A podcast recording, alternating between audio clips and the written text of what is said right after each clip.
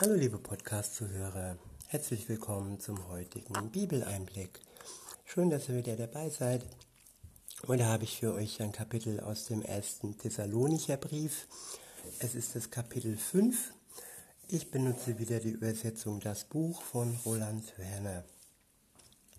Ab Vers 1 heißt es, über die Zeitabläufe der Weltgeschichte und die von Gott festgesetzten Zeiten brauche ich euch, liebe Schwestern und Brüder, nicht noch besonders zu schreiben.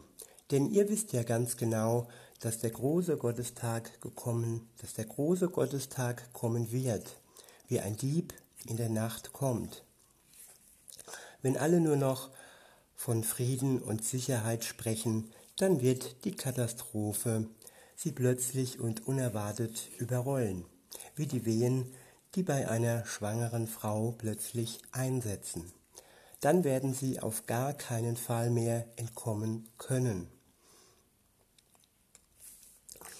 Das sind sehr, ja, ich sag mal, grausame und ähm, erschreckende Worte. Aber die Menschen, die so ohne Gott unterwegs sind, können auch grausam und erschreckend ähm, sein. Und äh, wer sich wirklich in Sicherheit wiegt und denkt, er hätte Gott im Griff und denkt, äh, ja, ich weiß, ich habe da die Möglichkeit umzukehren, Buße zu tun, aber ich bestimme mein Leben selbst und ich entscheide das selbst. Und ähm, das ist, äh, ja, man spielt mit der Gnade, man kennt die Gnade, man weiß, es gibt sie da, aber man zögert es hinaus, weil man ja, warum auch immer, weil man noch nicht loslassen möchte von der Welt und weil man das Gute, das ist ja eigentlich das Entscheidende, weil man das Gute noch nicht annehmen möchte. Man möchte das Gute noch in der Ferne halten und sich in Saus und Braus und Spaß und Egoismus und ja, keine, sind keine guten Zustände an die man sich da eigentlich klammert. Aber nun ja, alles hat seine Zeit, aber auch diese Welt hat ihre Zeit und sie wird plötzlich und unerwartet ähm, überrollt werden von, ja, von dem Ende. Und es wird sein wie die Wehen einer schwangeren Frau. Es wird plötzlich kommen und man wird dann auf gar keinen Fall mehr entkommen können. Gott ist nicht planbar. Gott ist heilig. Er ist größer wie unsere Pläne. Und all das, was wir planen, das hat mit Gottes Plan oftmals nichts zu tun. Weiter geht's. Im Text heißt es, doch ihr, Geschwister, lebt nicht mehr in der Dunkelheit. Deshalb kann euch dieser Gottestag auch nicht wie ein Dieb überraschen. Denn ihr alle seid ja Söhne und Töchter des Lichts, Kinder des hellen, Kinder des helllichten Tages. Ja, wir haben nichts mit der Nacht oder der Finsternis zu schaffen. Deshalb lasst uns nicht im Schlaf dahin dämmern und das wahre Leben verschlafen, wie die übrigen Menschen, sondern wachsam und mit vollem Bewusstsein leben. Denn die, die schlafen, schlafen in der Nacht, und die, die sich berauschen, tun das in der Nacht. Aber wir gehören auf die Seite des Tages. Deshalb wollen wir mit ungetrübtem Bewusstsein unser Leben führen, wie Soldaten, die sich für den Einsatz vorbereiten. Wollen wir unser, unsere Ausrüstung anlegen, den Brustpanzer, der unseren Glauben an Jesus und unsere Liebe darstellt. Ich wiederhole, den Brustpanzer, der unseren Glauben an Jesus und unsere Liebe darstellt. Wir sind gewappnet gegen Angriffe und wir werden ausgerüstet von Gott mit dem Brustpanzer, der unseren Glauben darstellt, unseren Glauben an Jesus Christus und unsere Liebe. Und dieser Brustpanzer, ähm, ja in Form von Glaube und Liebe, der schützt uns vor den Angriffen auf unser Herz. Weiter heißt es dann, und den Helm, mit dem unsere feste Hoffnung auf die vollständige Rettung gemeint ist. Der Helm ist auch ein Bestandteil unserer Rüstung. Der Helm symbolisiert unsere Hoffnung auf die vollständige Rettung durch Jesus. Nicht nur ein bisschen, sondern vollständig. Ab Vers 9 heißt es, denn Gottes Bestimmung für uns ist nicht, dass wir dem Zorngericht einheimfallen, sondern dass wir in allen Bereichen unseres Lebens Gottes Erlösung erleben durch Jesus, den Messias, unseren Herrn. Ich wiederhole. Denn Gottes Bestimmung für uns ist nicht, dass wir dem Zorngericht anheimfallen, sondern dass wir in allen Bereichen unseres Lebens Gottes Erlösung erleben durch Jesus, den Messias, unseren Herrn. Ja, unsere Bestimmung ist die Erlösung. Unsere Bestimmung ist nicht das Gericht Gottes, das Zorngericht. Und das muss man wirklich im, im Vordergrund behalten, auch wenn das Ende für die schrecklich sein wird. Aber Gott hat für die Menschen die Erlösung im Sinn. Und das hat er für jeden Menschen im Sinn. Für, für uns, die wir schon in dem Leben mit Gott sind, oder für euch, die ihr noch nicht mit Gott unterwegs seid. Er hat für euch die Erlösung im Sinn. Die Erlösung, die ihr annehmen könnt, indem ihr eine Beziehung mit Gott, mit Gott eingeht, indem ihr Buße tut für das, was geschehen ist, was ihr getan habt, euch selbst und anderen, für die Sünde, für die Schuld. Und das ist die Bestimmung Gottes für euch. Erlösung, ewiges Leben. Und das Zorngericht, auch wenn es so schrecklich daherkommt, es ist eigentlich nicht für die Menschen bestimmt. Der Mensch hat die Wahl und Gott will, dass jeder Mensch errettet wird. Er freut sich nicht, wenn er dem Zorngericht einheimfällt, aber da Gott ein gerechter Gott ist, muss es am Ende auch Gerechtigkeit geben. Weiter heißt es, er hat für uns den Tod auf sich genommen, so dass wir, ob wir nun lebendig sind oder im Todesschlaf liegen, dennoch ohne Unterbrechung mit ihm leben. Ohne Unterbrechung. Damit ist gemeint unser jetziges Leben und der Übergang in das ewige Leben. Und das ist eben dann ohne Unterbrechung. Es gibt keine, keine Zwischenwelt und kein Fegefeuer, wie es die katholische Kirche sagt, wo dann Christen noch brennen müssen für ihre Schuld. Nein, Jesus hat für uns die Schuld ertragen, getragen und unsere Schuld ist durch das Feuer Gottes verbrannt worden, zumindest für die, die das in Anspruch nehmen. Und da braucht es kein Fegefeuer mehr, das irgendwelche Restschuld dahin brennen soll.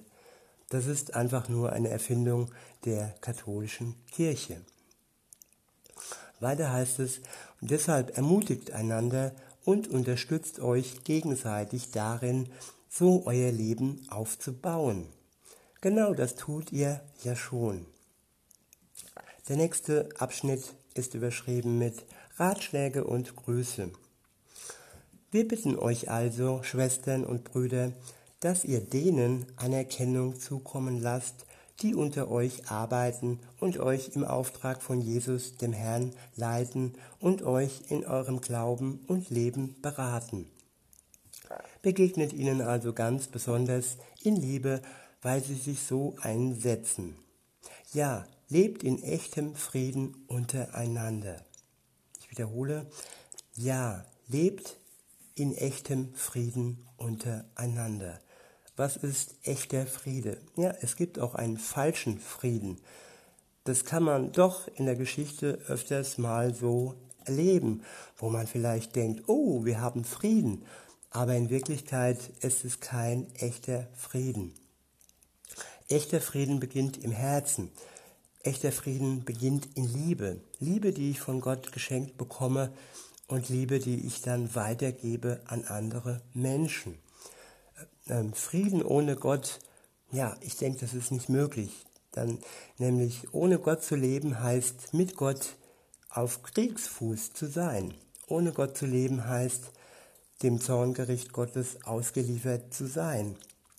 Und das ist auch eine Form von ja, bevorstehendem Unfrieden und Unheil. Und insofern lasst uns wirklich die Entscheidung treffen, dass wir in echtem Frieden untereinander leben, unter den Menschen, aber auch zwischen uns, zwischen mir und Gott, zwischen dir und Gott. Der Weg dafür ist bereitet durch Jesus. Ab Vers 14 heißt es, wir bitten euch, Geschwister, weist die zurecht, die sich nichts sagen lassen wollen. Ich wiederhole, wir bitten euch, Geschwister, weist die zurecht, die sich nichts sagen lassen wollen. Ja, Zurechtweisung ist nicht ähm, unwichtig. Also jeder kann sich freuen, wenn er in Liebe zurechtgewiesen wird wenn man ihn wirklich in Liebe darauf hinweist, dass in seinem Leben etwas schief läuft, dass er in Unfrieden lebt, in Unfrieden zwischen den Menschen und Gott.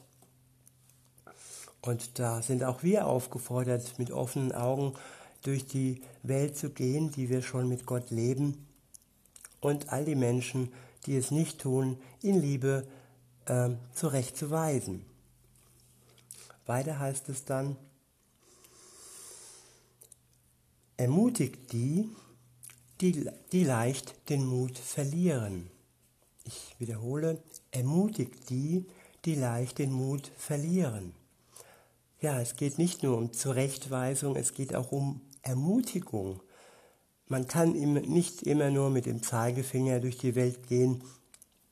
Man muss den Menschen auch Mut zusprechen.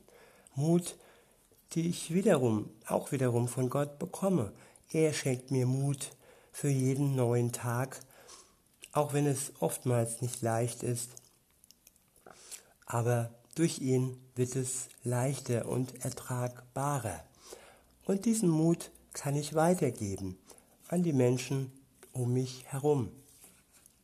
Weiter heißt es, kümmert euch besonders um die Schwachen. Begegnet allen mit großzügiger Geduld. Ich wiederhole, Kümmert euch besonders um die Schwachen. Begegnet allen mit großzügiger Geduld. Ja, wer ist nicht schwach unter uns? wer ist immer nur stark? Und wenn man aber einen Moment der Stärke hat, dann sollte man nicht auf die Schwachen herabsehen oder sogar auf sie treten. Nein, wir sollten uns dann um sie kümmern und dies dann auch in großzügiger Geduld. Wenn ich zurückschaue auf, auf den Text von Hiob, wo die Freunde Hiob begegnet sind mit äh, anfänglicher Großzügigkeit, mit Schweigen, mit, ja, sie haben sich Zeit genommen, aber irgendwann haben sie die Geduld verloren. Irgendwann sind sie ausfällig geworden, so ausfällig, dass sie am Ende von Gott, ich drücke es mal ganz deutlich aus, einen richtigen Anschiss bekommen haben. Ein Anschiss dafür, welche Worte sie Hiob gegenüber verwendet haben. Sehr brutal, sehr herablassend, sehr arrogant, überheblich. Und sie haben die Schwachheit Hiob ähm, ja, ausgenutzt und haben ihn geschmäht. Und genau das möchte Gott nicht. Er möchte, dass wir uns um die Schwachen kümmern und wirklich ihnen gegenüber mit großer Geduld begegnen und mit Großzügigkeit. Weiter heißt es, achtet darauf, dass keiner einem anderen Böses mit Bösem heimzahlt. Tja, immer dieses Geben und Nehmen, das hat mich immer schon, auch in meiner Kindheit schon genervt, wo ich dann gehört habe, ach, der hat mir schon geholfen, deshalb muss ich dem jetzt auch helfen. Gut, das ist ja nichts Böses, das ist Gutes mit Gutem ähm, ähm, verrechnen oder heimzahlen, aber auch das finde ich nicht okay. Wenn ich etwas tue, dann tue ich es von Herzen und wenn ich etwas tue, dann tue ich es ohne etwas zurück zu erwarten und zu verlangen. Ob das jetzt Geld ist, das ich verschenke, wenn ich mal was habe, oder ob das Dinge sind, die ich, im, ich will nicht sagen im Überfluss, aber die ich übrig habe, die ich verschenke. Und äh, aber man sollte es dann nicht, äh, nicht erwarten, dass man es heimgezahlt bekommt. Und genauso ist es mit dem Bösen. Wenn jemand mir Böses äh, getan hat, dann habe ich nicht das Recht, ihm wiederum Böses anzutun. Dieses Heimzahlen. Und im Alten Testament steht zwar dieser Satz von Auge um Auge, Zahn um Zahn, aber da geht es eher um Verteidigung. Da geht es darum, dass wenn ich mich verteidige, dass ich dem anderen nicht mehr zufüge in meiner Verteidigung als das, was er mir zuvor in seinem Angriff äh, angetan hat. Es geht nicht um böswillige Dinge, die ich äh, böswillig ähm, ähm, fortsetze. Es geht immer nur um Verteidigung. Die Juden, das Volk Gottes musste sich immer wieder und wieder verteidigen. Seit es lebt bis heute hat es sein, heute hat es ja seine Armee, seine kostbare und wunderbare Armee. Da geht es um Verteidigung, es geht um Überleben. Und das ist legitim und das sollte man nicht falsch darstellen. Weiter heißt es, bemüht euch vielmehr mit aller Kraft darum, euch gegenseitig und darüber hinaus allen Menschen Gutes zu tun.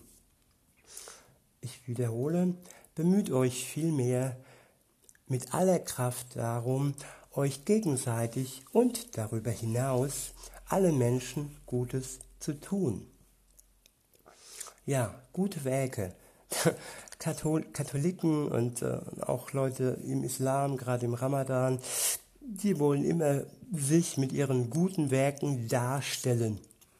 Gute Werke sollten kein Zeichen von, von Heiligkeit sein. Gute Werke sollten, ja, wir sollten das nicht in den Vordergrund stellen. Wir sollten es als selbstverständlich ansehen, dass wir anderen Gutes tun aber nicht um uns und unsere sogenannte Scheinheiligkeit ähm, zu vergrößern, sondern um Gott die Ehre zu geben. Und das kann auch mal das Stille helfen sein, indem ich einen Umschlag äh, ohne Ausschrift äh, vorbereite, einfach anonym im Briefkasten werfe, wenn ich Geld übrig habe. Oder wirklich am Rande etwas schenke, ohne ein Drama daraus zu machen. Und ja, darum geht es hier, den Menschen Gutes zu tun, ohne das aber für uns ähm, ja, als einen Vorteil herauszustellen. Weiter heißt es, freut euch zu jeder Zeit, lasst euer Gebet nicht abbrechen.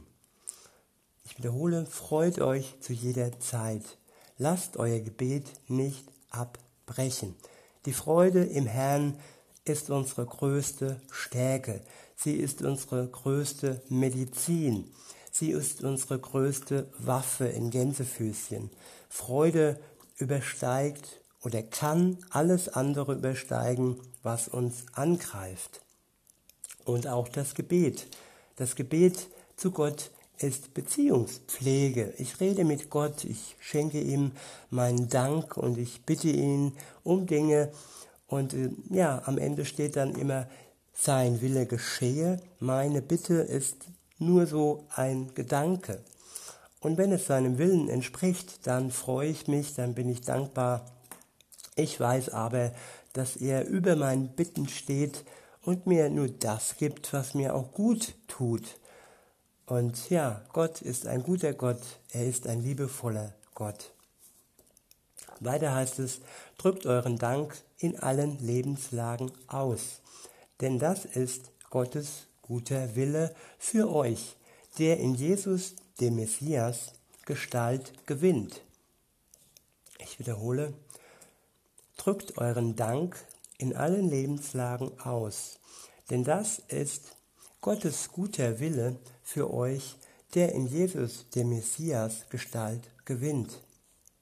Es ist nicht nur die Freude, es ist auch der Dank, der ein Leben bereichert, der ein Leben ja stärkt, wenn ich Danke sagen kann, von Herzen Danke Gott gegenüber von das, äh, für das, was er mir schenkt, was er mir gibt. Wenn ich auch den Menschen danken kann, dass sie leben, dass sie existieren, dass sie da sind, dass sie mir zuhören, dass sie so wunderbar gemacht worden sind Gut, da muss ich auch wieder Gott für danken, aber Menschen und auch ich leben von dem Dank des anderen. Nicht, dass wir jetzt abhängig werden sollen von dem Dank, aber es bringt einfach Freude und macht Spaß zu danken, wenn man einmal angefangen hat. Weiter heißt es in Vers 19, unterdrückt das Feuer des Gottesgeistes nicht. Sobald wir mit Jesus leben, bekommen wir den Geist Gottes geschenkt. Sobald das geschieht, ist ein Feuer in uns entflammt. Und dieses Feuer können wir dämpfen und dieses Feuer können wir am Brennen halten. Und so heißt es hier, unterdrückt das Feuer des Gottesgeistes nicht. Weiter heißt es, schaut nicht verächtlich auf Prophetien herab. Doch wägt alle Dinge ab und haltet dann an dem fest, was wirklich gut ist.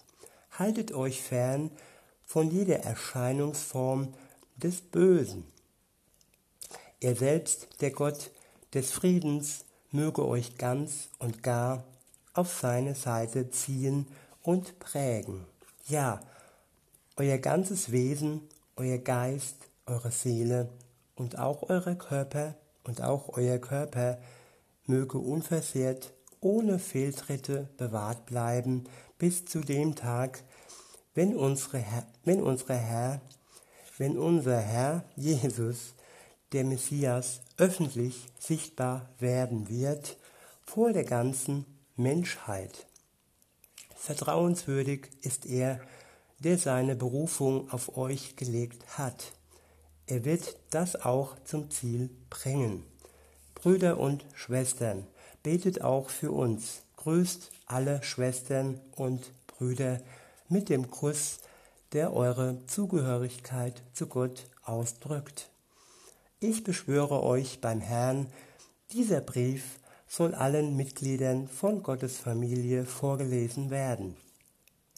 Die unverdiente freundliche Zuwendung unseres Herrn, des Messias Jesus, begleite euch. In diesem Sinne wünsche ich euch noch einen schönen Tag und sag bis denne.